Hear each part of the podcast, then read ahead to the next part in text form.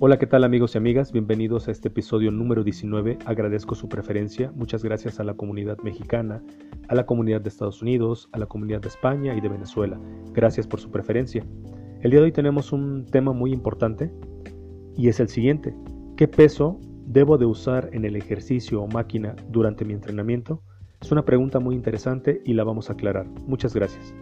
Y bien, Vas a poner un peso que sea compatible con la cantidad de repeticiones requerida en tu hoja de entrenamiento y que puedas mantener, escucha bien, una buena técnica durante todo ese entrenamiento y que realmente estimule tus fibras musculares.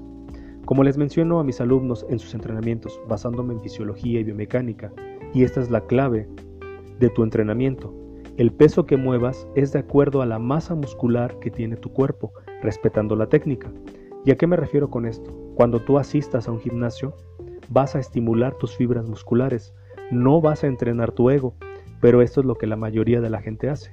Quiere cargar peso y más peso. ¿Y por qué sucede esto? Porque algún entrenador te dijo que debes de cargar muy pesado para crear la hipertrofia. Y tampoco es así. Es cierto que necesitamos una resistencia a nuestras fibras musculares, pero también debes de pensar qué sucede a nivel articular, qué sucede en tus articulaciones cuando quieres levantar mucho más peso cada día. Por ejemplo, para principiantes vas a poner un peso que esté moderado, que sientas que realmente te estás ejercitando. No vas a usar un peso insignificante que ni siquiera provoca resistencia o dificultad a tus fibras musculares. Si en tu entrenamiento, por ejemplo, te piden que realices tres series de 12 a 15 repeticiones, vas a poner un peso que puedas hacer esas repeticiones con una buena técnica, con una excelente técnica de movimiento, y sientas que la carga está moderada, ni demasiado pesado ni demasiado ligero. Ahora les voy a dar un consejo como coach.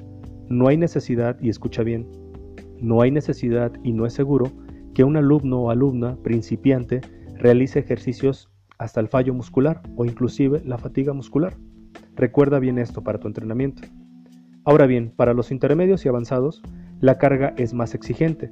Dependiendo del estímulo que te han solicitado en tu hoja de entrenamiento, si se te pide, mm, por ejemplo, tres series de 10 a 12 repeticiones, Tú colocarás una carga que esta te permite que te permita llegar a la cantidad con dificultad o al fallo en el margen de repetición, si es solicitado obviamente por tu entrenador, y sin dañar la técnica y sobre todo no estresar de más las articulaciones de nuestro cuerpo.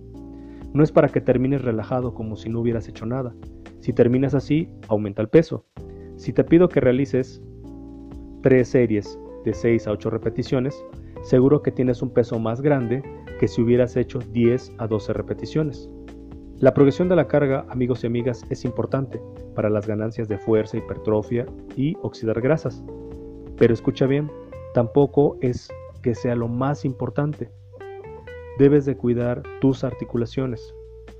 Si vas a aumentar el peso, esto debe hacer porque realizas una buena técnica, una buena ejecución en las máquinas o en los ejercicios. Pero de verdad, algo muy importante no es cargar por cargar peso, que es algo que todos cometen y pierden la técnica, y así solo te vas a lesionar y tu composición corporal no va a mejorar. Recuerda, esto es la clave de tu entrenamiento, el peso que muevas es de acuerdo a la masa muscular que tú tienes, y siempre respetando la técnica. Espero que toda esta información te ayude a tener entrenamientos más inteligentes. Nos vemos en el próximo episodio. Muchas gracias.